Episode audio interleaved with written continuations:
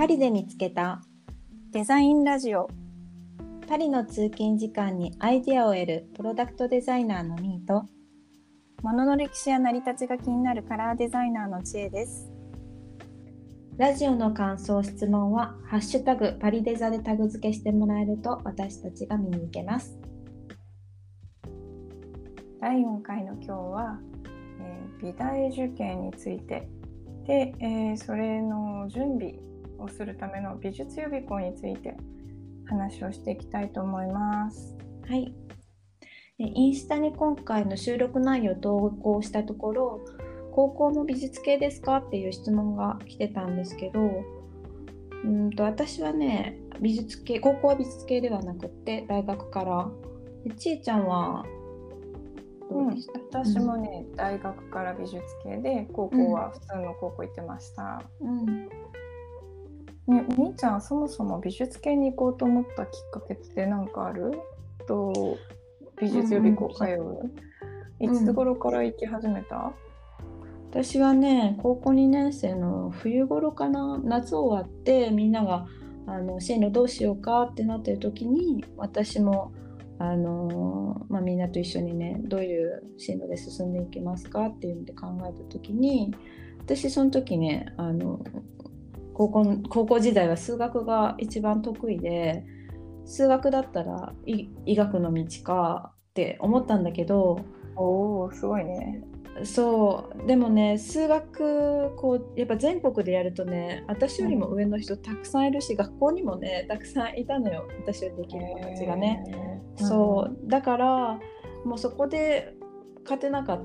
まあその時はね高校の時は勝ち負けだったからうんそれだったら自分の好きなところで行こうと思ってもともと小さい頃からね裁縫が得意だったりとか絵描くの好きだったりしたからそれでまあ進路の先生と親に相談して決めてったっていう感じかな。ちえちゃんどう、いやまあなんかみーちゃんが理系っていうのはちょっと意外だったね。そうそうそう。またいつかね数学がなんで好きなの？みたいな話もしていきたいけどね、みたいな。デザインと関係ないけど。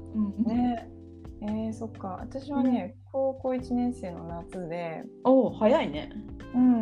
なんかあのどうする文系理系とかさ分かれるじゃない、うん、大高校1年生ぐらいかな、うん、うん、でその時になんか大学受験ってまあみんなするしっていう気分で準備しようとしてたら、うん、母親にねあの、うん、勉強好きじゃないのに なんで大学行くのって言われたのよ。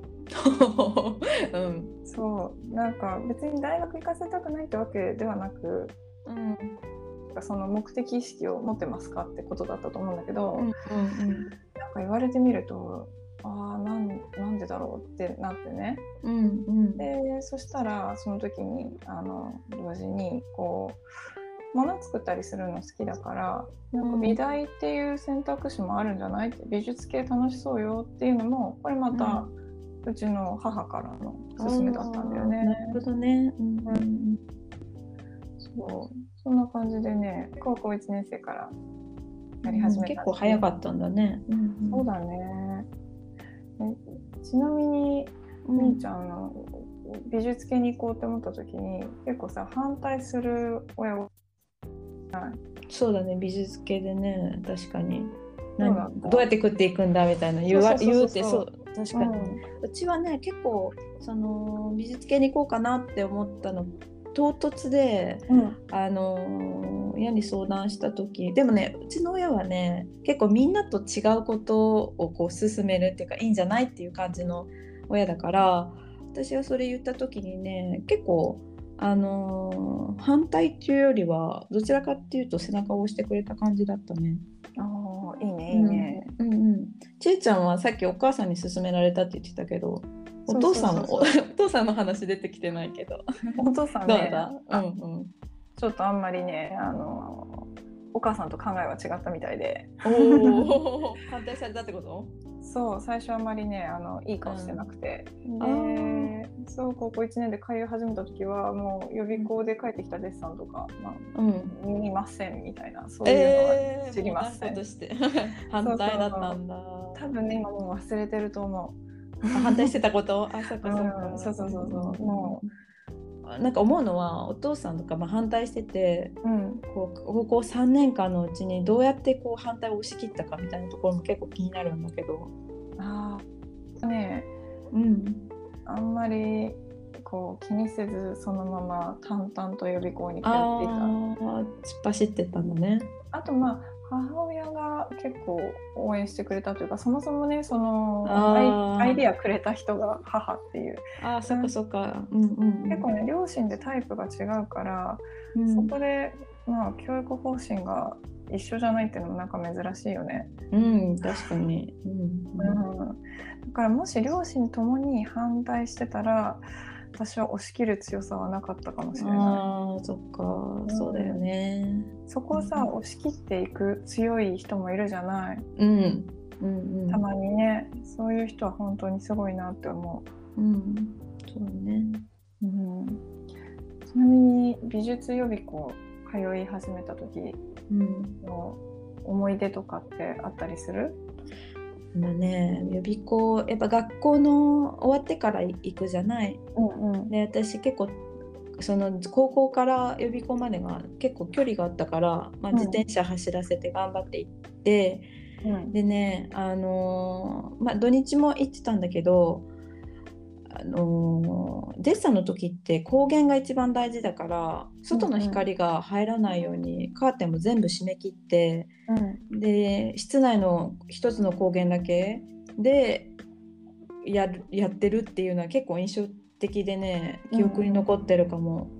ううん。んちょっとドラマチックな光になってるのね。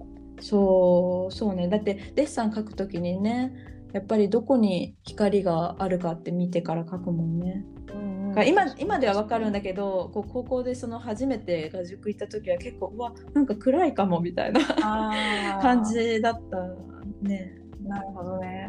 うん確かに確かに。ちえちゃんの思い出は？私はね最初に行った時、こう美大受験ってさ人いるじゃない？あ結構うんうん、うん。そうね。うん。一浪二浪三浪とか。うん。そうするとさなんかあのすごい大人がたくさんいるような感じで、ああそっかそうだよね。うん、で中にはさうん。成人してもうタバコ吸ってる人とかもいたりするの。そっかそっか。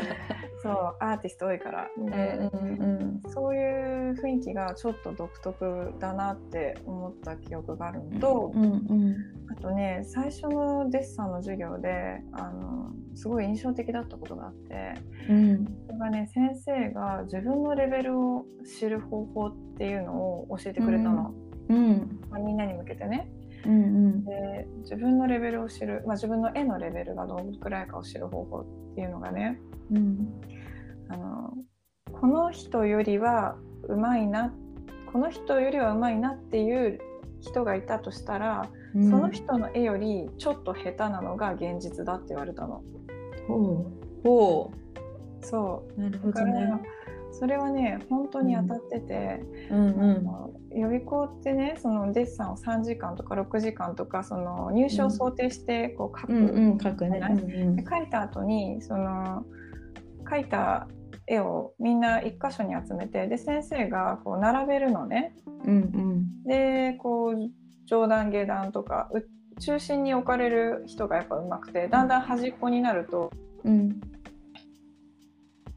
うん。その時にあの自分の順位がさ明確になるわけよね。ああそうね。端っこに。そうそうそう。初めて絵に順番がつけられる。で、うん。その時さやっぱりねあこの子より私描けてるかなってまああのほら下手っぴだから自分より下手な人を見つけて安心したいわけよ、教室の中で、はいはい。うんうん多分この子よりはうまいうい上には置かれるかなってうん。予想つけてるとうん。確かにその子より下の？置かれるわけよ評価が。これはねやっぱ本当だなと自分が思ってるよりも自分の実力はやや下なんだなっていうのをね、その時学んで、うん。でこれはねあの受験のデッサンに限らずその後のデザイナー人生で割と味わってきた。ああそうね。うん。そうだわ。何か目指してるとうん。自分はそれ以上だと思いたいのにちょっとしたっていう経験あるわ。ね、うん、あるよね。うんうん、特にさデザイナーってさこう常に比べられて選べられそう、ね、選べなきゃいけないっていう 仕事だからこうね、バーって並んだ時あこの人よりはいいかなって思ってると、うん、いやいや実はしたっていう評価。そうか。名言だね。そうこれがね、うん、一番最初のデッサンの授業で言われて、すごい印象に残ったことだったね。ちなみにあと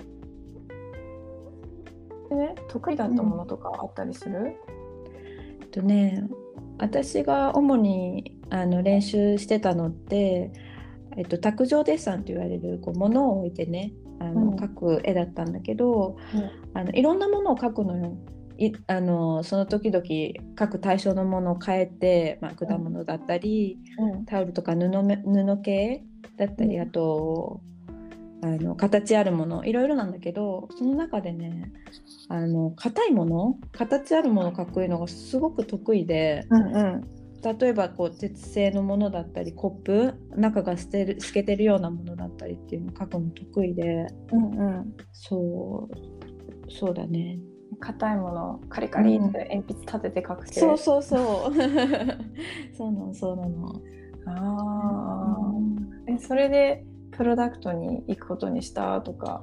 うん、あそうそう。あのねちょうど画塾の先生が、うん、私ももともとねその画塾に入った時ってテキスタイルをややろうと思ってでさっきその冒頭でも言ったように、うんうん、あの裁縫が得意だったりしてテキスタイルかなっていう、もう単純な考えで画塾,、あの画塾始めたんだけど、その行で画塾の担当の先生がプロダクト出身の先生だったのね。うん、でその私の絵を見てあ画塾の終わりにこう「おいで」ってあの呼ばれてで行ってみたら「君多分プロダクト合ってると思うよ」って言ってくれてでその時初めてプロダクトっていう世界があることを知ったのね。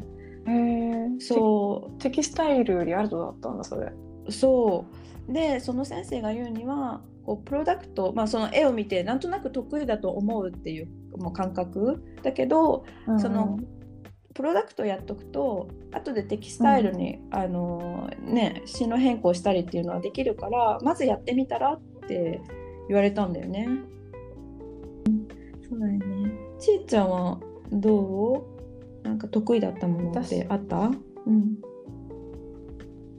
うん何かがすごい得意だったってものはなくて、うん、ただ現役で受かったからあのそのね現役ってこう学科がね一番頑張りどこって言われててさ、うん、ああそうね現役強いもんね学科がね。そうそうそうそうそう。これさ、うん、普通の一般大学の受験と逆なことが起こるのがそう。だね。あの、浪人を重ねれば重ねるほど学科の点数が取りづらくなるっていうね。うんそっかそっか。絵をね、ね、やるから。そうそう。絵を描く時間が長くなってって、うん、勉強の時間が短くなってってっていう。だから現役の人が一番学科で点数を取れるって聞いたから、うん、うん、うん、確かにそうだわ。うん、なんかねこれもまた先生がうまいこと言ってて、うん、そのデッサンですっごい大変だけど学科で10点あげるのは単語を覚えればいけるって。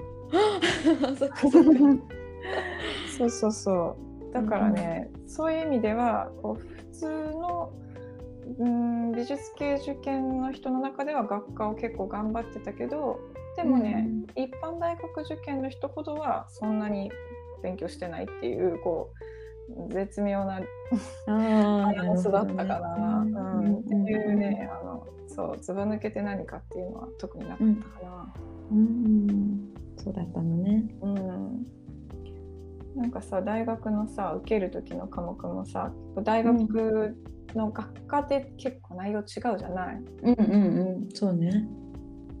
何準備した？準備がねプロダクトは工学系だから理系科目が必須だったね私のところは。あうんうん、だから理系科目でその物理とか、うんうん、あとまあそこで選べてあとはまあ実技でデッサンがあったんだよね。あそうだよね。プロダクトデザインってさ、うん、こう美術系と工学系と両方あるもんね。そうそうそうそうそう。大学入ってからもそういう授業があったりするから。うん。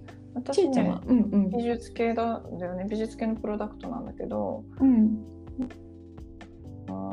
受験対策もこうそういう美術系の,、うん、あの美大のプロダクト学科目指してる感じだったから、うんうん。うん、試験もねデッサンと色彩構成とか、うんうん、そういう感じだったね、うんうん、まあ、立体構成立体構成とかもやったかな、うんうん。うん、あとは画家は普通にあのさらりとっていう感じなんだけど、うんうん、やっぱ実技の比重が大きくて。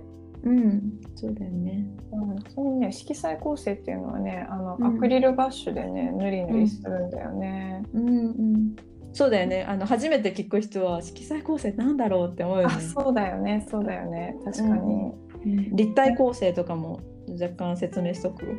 そうだね。そう。確かに。立体構成はなんかケント紙とかさ紙でこう、うん、立体組み上げるんだよね、懐かしい。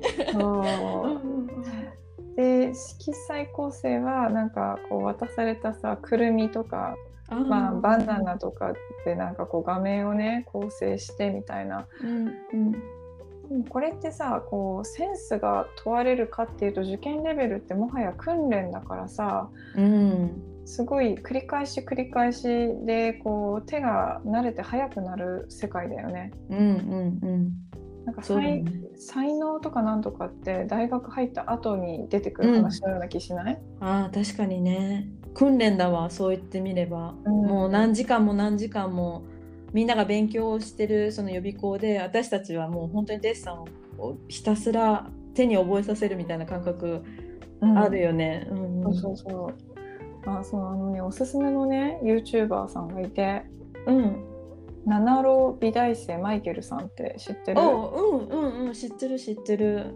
なんか美大受験のあの、うん、入試の再現作品とかをね、うん、あの YouTube で公開してる人なんだけど、うんうんうん。そもそも七浪もしている、うん、美大受験のスペシャリストっていうすごい方なんだけど、ね、この人の YouTube に出てくる人はまあトップ5渡してるようなすごい人たちで、うん。うん、めちゃめちゃ勉強になるよね。うまいすごいすごい、うん。うんうん、見ててねあすごい。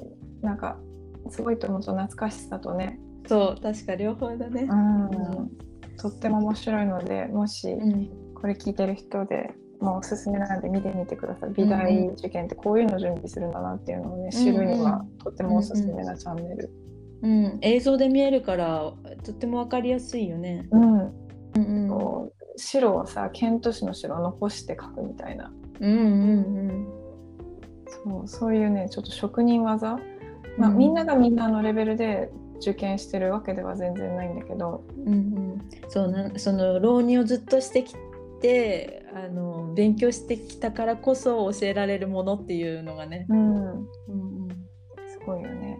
うんというわけで今回は美術予備校についてお話だったんですけど、うん、次回は、えー、美術系大学の授業について、うん、どんなこと勉強していったのっていうところをおしゃべりしていきたいと思います。はい、はい、それではそれではまた。